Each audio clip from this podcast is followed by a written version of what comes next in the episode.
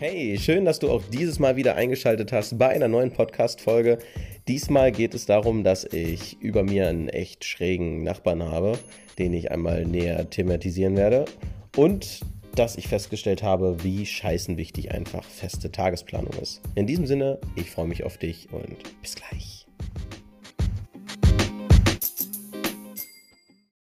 Hallo und herzlich willkommen allesamt zu einer weiteren Folge von Tims Storycast Werdegang mit Hindernissen. Ich hatte es ja bei den letzten Folgen schon mal erwähnt, so Hindernisse sind gerade mal wieder gang und gäbe. Und da möchte ich mich auch gar nicht vor Ausreden flüchten. Momentan kriege ich es nachweisbar, nachweislich, nicht hin, in meinen gewohnten Zeiten zu uploaden. Und es ist jetzt schon wieder ein Dienstag um 17.41 Uhr, wo ich das Ding hier aufnehme. Es ist kein Sonntag, es ist kein Montag, es ist einfach ein Dienstag. Und letztes Mal habe ich schon zu spät aufgenommen, habe insgesamt eine Woche ausfallen lassen dazwischen, habe ja anderthalb wöchentlich aufgenommen. Das geht so einfach nicht fit. Ich bin absolut aus dem Rhythmus raus und das merke ich auch. Ich war jetzt ja, ich hatte es im letzten Podcast auch erwähnt, ich hatte ja was mit den Mandeln oder irgendwie sowas. Auf jeden Fall sah mein Hals nicht attraktiv aus. Sollte er das jemals getan haben, dann an diesem Zeitfenster auf jeden Fall nicht.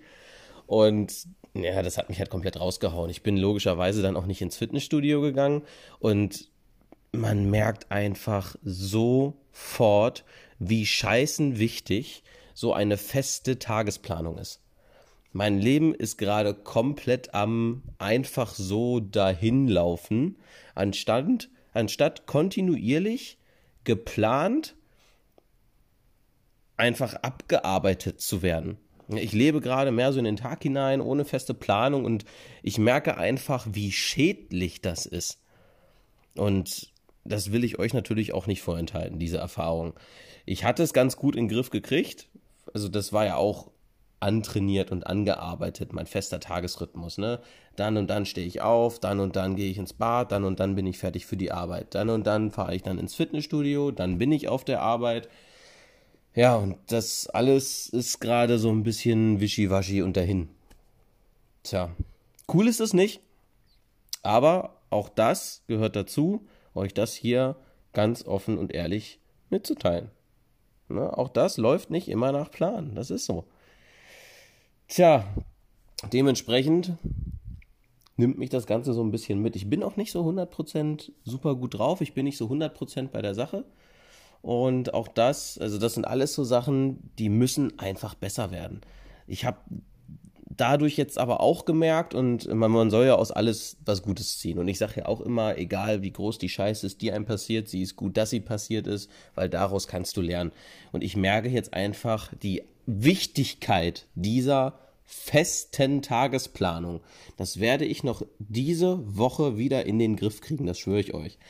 Den nächsten Podcast, den ihr hört, das wird dann ja voraussichtlich dann Sonntag sein, unweigerlich, werdet ihr, beziehungsweise Montag, also Sonntagabend nehme ich ja immer auf, da ist ja kein Schwanz mehr wach, diesen Sonntag werde ich euch in dem Podcast mitteilen, wie ich meinen festen Tagesablauf wieder in den Griff gekriegt habe, weil das geht jetzt schon seit zwei oder drei Wochen so. Es ist zum Mäusemelken. Es ist wirklich nicht mehr schön. Es regt mich auf. Es macht mich psychisch fertig, weil ich weiß, ich kann's.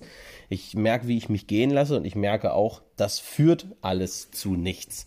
Das ist total Käse, total langweilig. Dann kommt dieses beschissene Scheißwetter noch dazu, wo es die ganze Zeit nur am Pissen ist, man fast gar nicht rausgehen kann die Sonne weg ist, Vitamin D-Mangel und all sowas und dann ist einfach schlechte Laune vorprogrammiert. Also das ist so behindert, es fühlt sich gerade so scheiße an, einfach zu merken, wie nichts vernünftig läuft. Das macht mich, das macht mich fertig. Ich sag's euch. Ich sag's euch, wie es ist. Da hilft auch nicht einfach den ganzen Tag im Auto rumfahren, weil das kostet nur Geld und bringt Kilometer auf, das, auf die Karre. Davon habe ich ja jetzt nicht so viele zur Verfügung. Deswegen muss es diese Woche so oder so besser werden.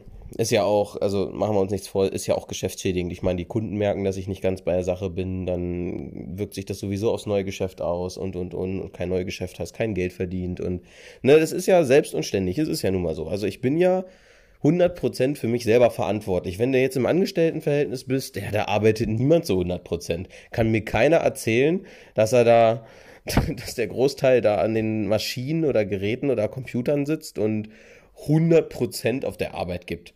Na, dann ist man hier am Handy, dann ist man da am Daddeln, dann hat man dies und jenes und machst du nicht und toll und schön. Aber man weiß ja eh, man kriegt sein Geld so oder so und ob du ja jetzt ein bisschen was machst oder nicht.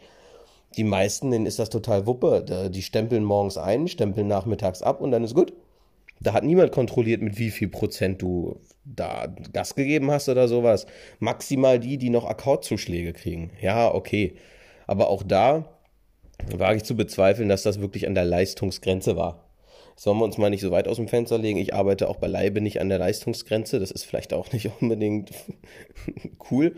Aber ja, es hat ja bisher ausgereicht. Ne, ist jetzt kein in Schutz nehmen, ist auch nicht cool, hatte aber trotzdem bisher ausgereicht. Und jetzt, gerade jetzt, wo es halt schlechter läuft, merke ich ganz klar für mich, ja, dass dieses nicht an der Belastungsgrenze lässt dann plötzlich viel zu sehr Spielraum über, dass wenn es einem einfach mental nicht so 100% tipptopp geht, dass dann einfach richtig viel Angriffsfläche für negative Scheiße kommt, dass man sich dann ganz viele Ausflüchte sucht oder ich mir Ausflüchte suche und dann, naja, geht's halt, geht's halt total nach hinten los. Also dann kriegt man die ganze Scheiße wieder zurück. Und jetzt hat mir mein Nachbar gerade, der Konstantin, ich habe gerade mit dem geschrieben, ich habe gerade den AMG draußen auf der Straße stehen und er hat seinen M2 direkt hinter mir geparkt. Und ich habe ihm gerade geschrieben, Alter, das sieht so fucking geil aus, wenn unsere Karren da nebeneinander stehen. Das sollten wir vielleicht mal öfter machen.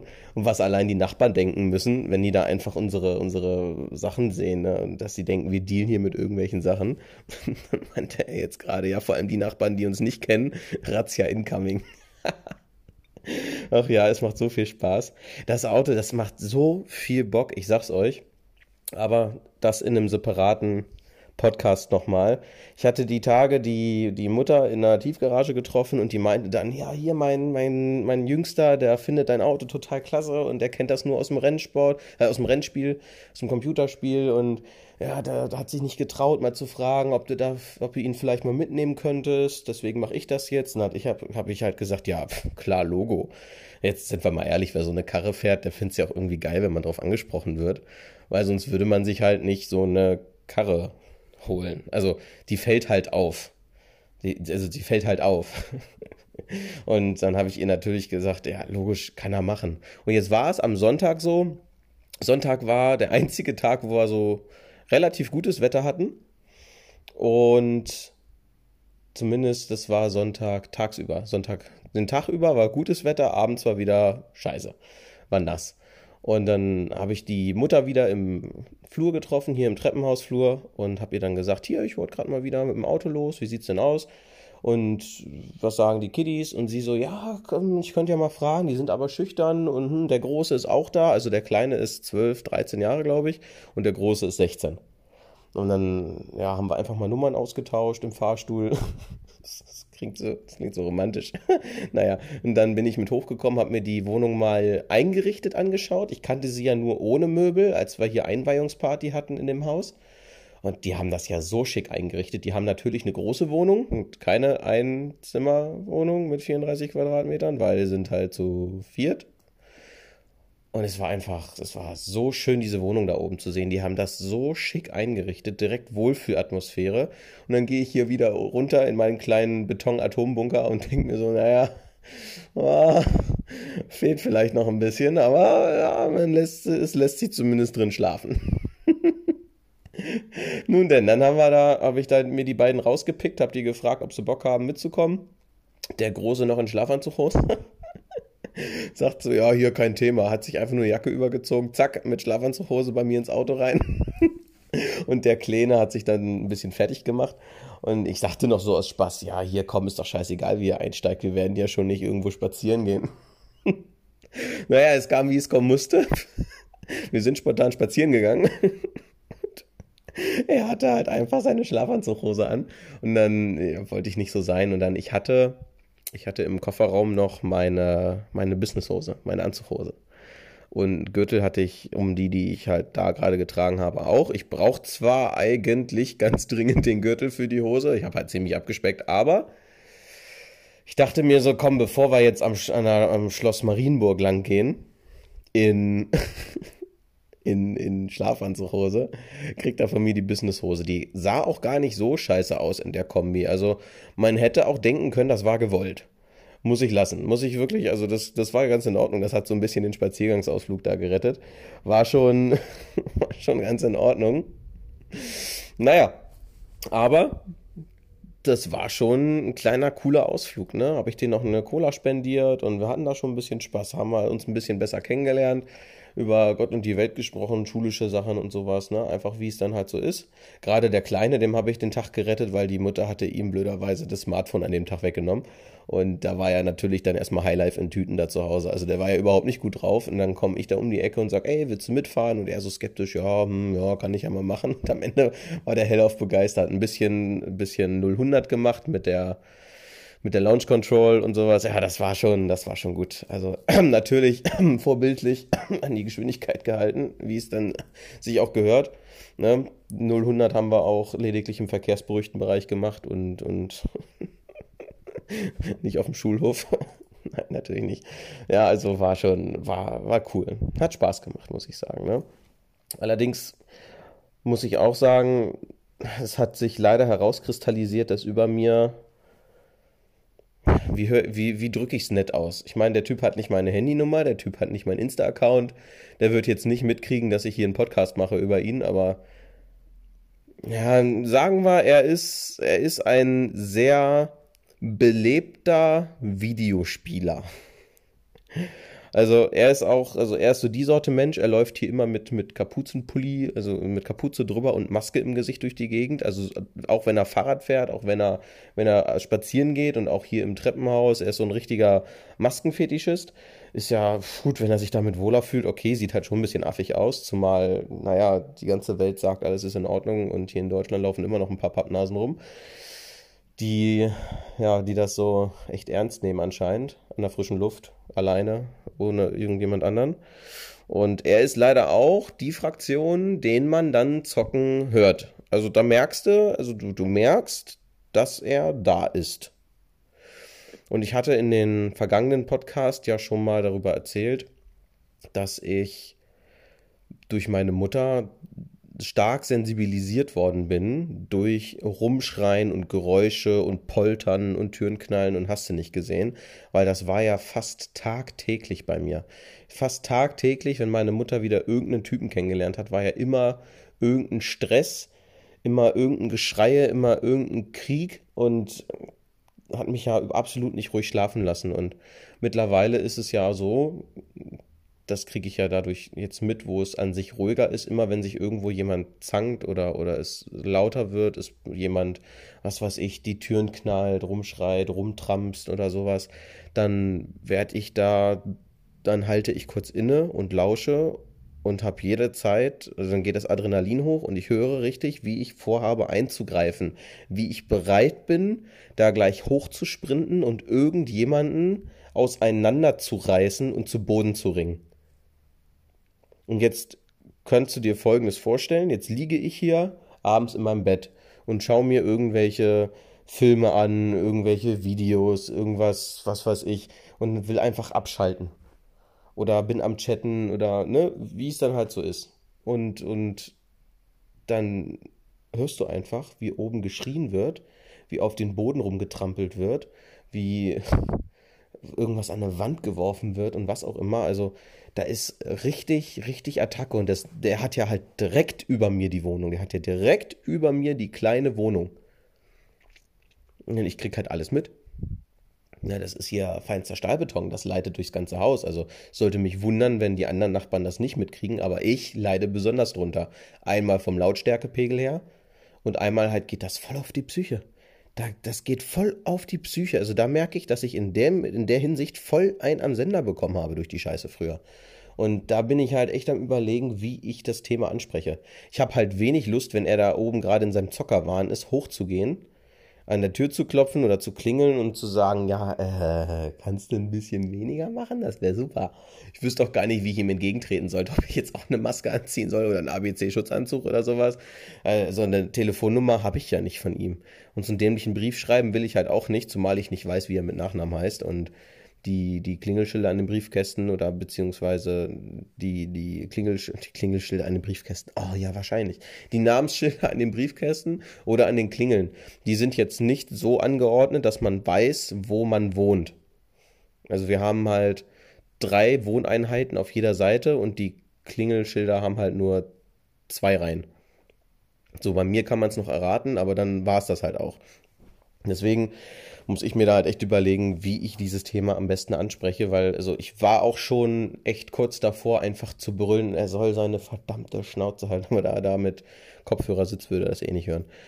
Im Sommer war das immer ganz interessant, weil dann hat er mit offenem Fenster gezockt und dann hat er einfach mal die ganze Straße zusammengebrüllt, nachts bei 34 Grad.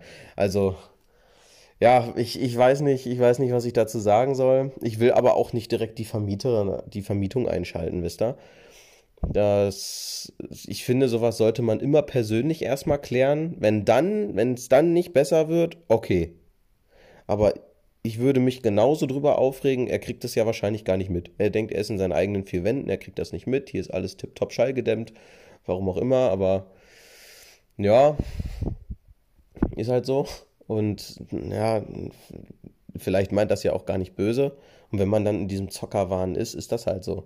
Ich war, ich muss halt gestehen, ich war früher fast nie, so fast nie, fast nie, super, also selten, selten so krass in diesen Zocker-Vibes gefangen. Also mein damals bester Kumpel, der ist halt regelmäßig ausgeflippt beim Zocken und da habe ich ihm irgendwann auch gesagt, du, ey, nee, ich fahre jetzt nach Hause, ich habe keinen Bock mehr mit dir hier zu zocken. Wenn du jedes Mal so ein Theater machst, das macht mir keinen Spaß. Du regst dich auf, dass die anderen behindert sind, behindert sind, anstatt einfach mal zu sagen, dass du scheißen schlecht in dem Spiel bist oder zumindest in dieser Situation absolut dämlich gehandelt hast oder auch einfach schlichtweg nichts hättest machen können. Dann nimm es doch so hin. Es bringt doch überhaupt nichts, den Controller durch die Gegend zu werfen. Er hatte Irgendwann hat er so oft Controller kaputt geworfen, da hat er sich extra einen Voodoo-Controller eingerichtet. Das war so ein halt ein ehemals funktionierender Controller. Den hat er dann schon gegen diverse Gegenstände gekloppt. Dann hat er den mit Deo und, und Feuerzeug angezündet. Dann ist das Ding halt geschmolzen. Dann war das noch stabiler und dann hat er mit dem noch mehr Sachen gemacht. Also das war echt so sein, ich raste komplett an diesem Controller aus Controller, damit sein anderer Controller zur Abwechslung mal heile bleibt. Ja, also das macht halt absolut keinen Spaß. Wenn ich mich zurückerinnere, so richtig wütend wurde ich nur, als ich Need for Speed gespielt habe. Autorennspieler haben mich immer tierisch aggressiv gemacht, aber da habe ich, da ich nichts durch die Wand, also durch die Gegend geschmissen oder so. Da habe ich mal kurz aufs Lenkrad gehauen und dann war es das. Aber dann habe ich mich auch dabei selbst reflektiert und habe festgestellt, dass das eine knetendämliche Aktion war, die ich da gerade gemacht habe. Und absolut nichts dadurch besser wird, dass ich jetzt mein armes Lenkrad da halb getötet habe. Und habe es dann halt auch ziemlich schnell gelassen. Und auch als ich die GTA San Andreas Multiplayer-Zeiten hatte, ja, klar war ich wütend, klar habe ich rumgeschrien, aber ich habe niemals auf irgendeinen Tisch gehauen oder sowas. Und damit hatte sich die Sache. Und vor allen Dingen war der Dachboden auch extra zusätzlich isoliert, als ich in Hohenrode gewohnt habe. Und das war ja die Hohenrode Zeit. Also da war, da hat man mich nicht gehört. Das war mein eigenes Zockereckchen und dann war gut. Und meine Eltern haben auch nie irgendwie gesagt oder angerufen, ich würde zu laut sein, während bei meinem Kumpel ständig die Eltern hochkommen und sagen, ja, ist jetzt gut, ne, mach die Scheiße aus.